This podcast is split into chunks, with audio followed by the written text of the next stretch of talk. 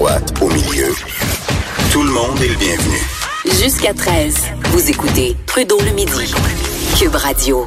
Et on termine la semaine avec mon ami Vincent Dessureau qui est en studio à Montréal. Salut Vincent. Salut Jonathan, ça va bien? Oui, tes sujets m'intéressent toujours beaucoup.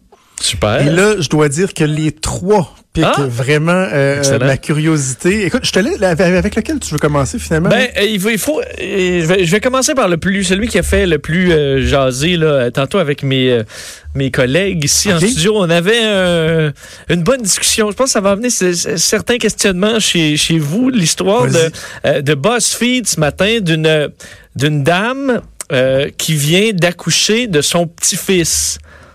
OK? ça, ça se peut pas. Là. Ben oui, c'est ça se peut maintenant parce que elle a euh, elle a servi de mère porteuse pour l'enfant de son fils homosexuel à 61 Ben ans. non, ben non, C'est ben au, non. c'est au Nebraska.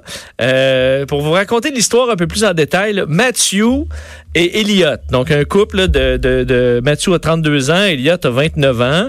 Euh, et bon, euh, ils veulent, veulent avoir un enfant, mais évidemment, vous savez, avec un couple lesbienne, c'est quand même assez simple. Ils vont à une banque de sperme, puis ça, ça, ça, ça, ça, ça- ça fonctionne. En fait, c'est plus, c'est plus simple. Deux gars, c'est compliqué. En général, vont faire affaire avec une, une mère porteuse. Puis ça, c'est pas... euh, C'est ça. Arnold Schwarzenegger, c'était juste un film.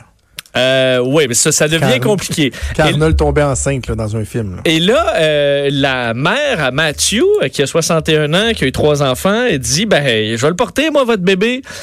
Et elle a lancé ça au début, semble-t-il, à la blague, mais le, ce, ce jeune homme en question en a parlé à son, euh, expert euh, pour euh, les, les programmes in vitro, puis il a dit, ben, si votre mère est en santé, il n'y a pas de problème. Alors, ils ont fait une batterie de tests. La dame qui est en, qui s'appelle Cécile, elle est top shape, la madame, 61 ans, la grande forme, tapis roulant, font tous les tests, elle n'a pas d'autres pressions rien. Alors là, comment ça fonctionne, là? La, la mère de la, la- de la dame de 61 ans est fécondée par l'ovule, pas le sien, l'ovule de la sœur au chum euh, à son fils. là. Ben non, mais attends, ben voyons. Tu comprends? OK, il y a une sœur d'impliquer là-dedans en plus. Oui, ben en fait, parce que euh, leur objectif, c'est d'avoir... Ça se passe-tu au Saguenay, cette histoire-là? Non, non, c'est à Omaha. Oh, c'est pas gentil, ce que tu dis là. Jonathan. Ça fonctionne plus comme ça. Euh, au Nebraska. OK, bon, pour- est-ce que eux, leur objectif, c'est d'avoir un lien génétique, là? Puis évidemment, si t'as, ça va te chercher un ovule dans une banque d'ovules ou du sperme dans une banque de sperme, c'est pas pareil. Alors là, ils ont dans, euh, donc, la mère porteuse, pas, euh, donc, euh, po- porte l'ovule de sa, sa comment qu'on dit, sa bru? Ça, Mais sa non, c'est pas sa bru. C'est pas non. sa bru, c'est qui? Ben, si c'était sa bru, il faudrait que ce soit la, la, la blonde de son fils, la femme de son fils. Là, dans le fond, c'est. Ben, c'est le Euh, chum à son f- C'est la. Ouais, c'est vrai, non, ça marche pas. C'est la sœur du. C'est que dans le fond, la mère. C'est le Ok, fun. bon, la, mère, la mère de, de l'enfant, c'est la belle-sœur du père et, et la sœur de l'autre père. Ouais, ben en fait, tu vas voir que ça se complique Non, la, encore. ben, la mère, la mère au, au niveau de l'ovule, Ou- au niveau de la, la, portation. Exact. Euh, et là, le sperme, il arrive de où, tu penses? Euh, attends, attends, attends, attends, attends. Ben là, faudrait que ce soit l'autre gars, non? Des- Ben, non, le- Logiquement. Le sperme, c'est le sperme de son fils. Ben, c'est ça. Ben, l'autre gars, oui, c'est ça. Mais en fait, donc, elle a, elle, a un enfant avec le sperme de son fils et l'ovule de la, sœur sœur à autre chum à son, son fils. Euh, et là, tout, tout ça euh, a collé, euh, ça, ça a bien été. Elle est à l'air. La photo de famille est un peu bizarre parce que une dame de 61 ans avec une, une baleine de femme enceinte, ça, ça détonne un peu. Donc, tu vois les grands-parents avec grand-maman enceinte et le, le jeune couple tout, tout sourire euh, aux côtés. Donc, évidemment, il y a, il y a certains... Eux autres, même, là, il, il, il semble y avoir eu certains questionnements. Dire, voyons, ça n'a pas de bon sens. Mais en même temps, bah, c'est- faisable, pourquoi pas? Parce que eux, il y a certains... Je me demandais ben, pourquoi ils n'ont pas pensé à l'adoption, mais ils disent au Nebraska... c'est un des, euh, des États où on, il y a de moins le moins d'ouverture vers euh, les homosexuels. Alors, il n'y a pas de loi qui les protège. Euh, lui avait déjà perdu son travail dans une école catholique parce qu'il était, il voulait se marier euh, avec son chum. Euh, donc, tout- tout- au niveau de la de l'adoption, ça semble être compliqué. Il y a beaucoup de jugements. Alors, ils se sont dit, on va on va éviter de passer par là, ça va être trop difficile.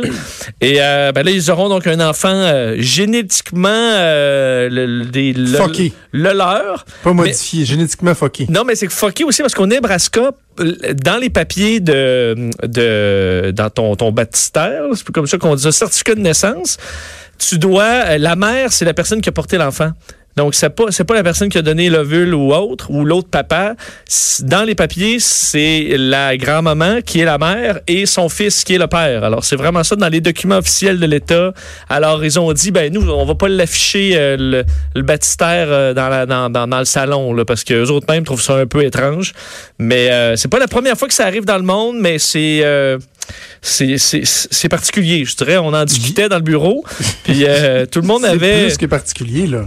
avait Hey, y y il y a des psychologues qui vont faire une Christie de passe de cash au Nebraska dans les prochaines années. Là.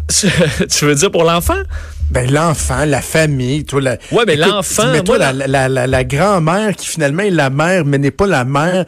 Là, t'as la tante, parce que la tante, elle, tu sais, elle pourrait être la marraine ou quelque chose de même, mais dans les faits, c'est elle l'ovule. Donc, elle, elle va se dire, ouais, mais c'est un petit peu moi aussi la mère. La mère biologique, c'est un peu la, c'est un peu ma tante aussi. C'est un peu grand-maman, c'est un peu ma tante. C'est complètement débile. Mais c'est ça. Mais en temps, L'adoption aussi, ça peut être une, une bonne solution. Là. ben c'est ça que je te disais. Eux ont refusé de passer par là parce que c'était trop compliqué. Euh, mais bon, chaque chemin est compliqué. Là. Mais reste que moi, dans ma tête, si l'enfant est aimé, puis euh, ça a l'air d'une belle famille, euh, tu sais, si l'enfant est aimé puis entouré, il va bien s'en tirer. Là. Mais, euh, mais je sais pas si aussi tu, tu tu sais, t'es- tu caches ça longtemps, puis à un moment donné, tu fais comme, bon, ben, fiston, ah non, c'est une fille, c'est une petite fille. Ben Tu dis euh, Léa, je pense, là. Tu dis, bon, ben, grand-maman, c'est pas juste grand-maman, puis ma tante. euh, ma tante. c'est puis- pas ah, juste c'est alors ça. bizarre. Mais on verra peut-être, peut-être que dans, tu sais, on, dans 10 ans, où on va peut-être. Ça va devenir monnaie courante. Ben, peut-être que même on va se dire, bon, on trouvait ça, on était outrés, ou, ben, du moins, on trouvait ça vraiment spécial dans le temps, puis aujourd'hui, ça paraît.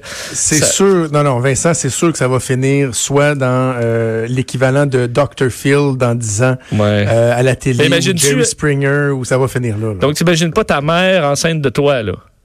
Je, non, ben non. Je- Tu vu comment j'ai pas réfléchi longtemps? Je- non. Réponse, c'est non. Eh, Avant de- euh, Parce qu'il ne reste plus beaucoup Oui, de temps, oui. je veux qu'on parle. Moi, je suis un grand consommateur de café. J'aime beaucoup le café et j'en retire ma satisfaction. Je te dirais, bon, j'aime ça quand il coule, j'aime ça quand je le sens, quand je mets ma petite crème dedans. Mais le maximum de plaisir que j'en ressens, euh, que j'en retire, c'est vraiment quand, quand je le bois. Mais là, toi, tu veux me parler des avantages de juste regarder un café plutôt que de le boire. là. Oui. Euh, Tu vas, tu vas travailler fort pour me convaincre. Non, mais l'Université de Toronto, OK, donc c'est pas très loin, a fait une étude sur euh, les boissons caféinées. Le thé, ben, thé et café euh, dans, en Chine, Japon, Corée, Canada, Europe, États-Unis, pour se rendre compte que c'est tellement ancré, on, on tripe tellement là-dessus sur le café que euh, notre cerveau réagit, de, fait, se stimule juste à regarder le café. Alors, si tu regardes un- une photo d'un espresso, tu vas être déjà stimulé sans avoir besoin de le boire. Je pense que le boire va donner quand même un effet.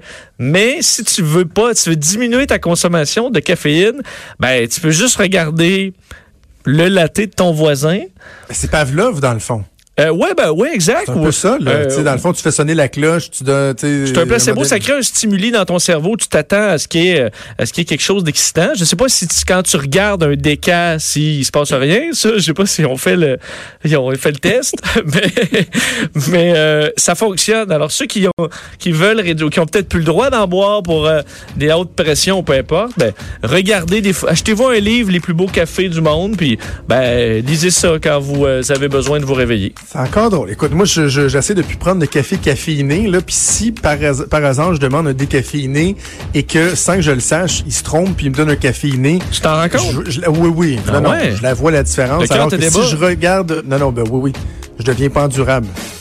Même les gens qui écoutent le show, des fois, pourraient le savoir quand je suis euh, sur le caféiné ou pas le ou sur le décaféiné. Bref, euh, c'est. T'es euh, sensible quand même?